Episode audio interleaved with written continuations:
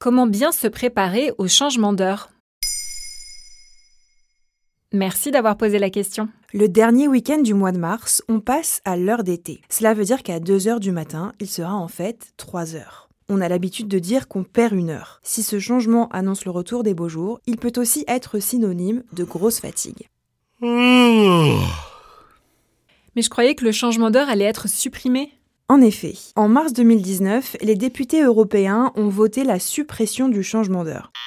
Mais entre-temps, le Covid est passé par là et l'application de la mesure a été reportée à une date ultérieure. Donc en attendant, il faut bien penser à remettre ces pendules à l'heure.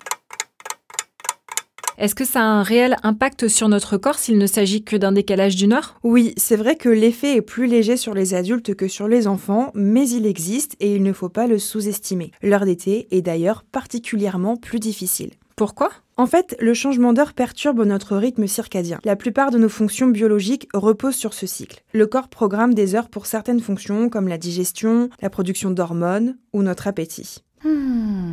Ces fonctions sont bouleversées par le changement d'heure et particulièrement notre sommeil. Avec l'heure d'été, le soleil va se coucher plus tard, nos soirées vont donc s'allonger, attention au réveil difficile.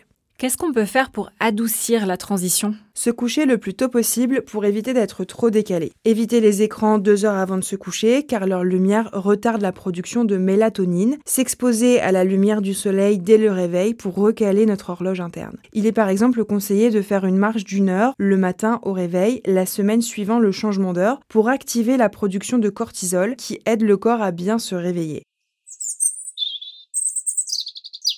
Le rythme circadien est influencé par la lumière du jour.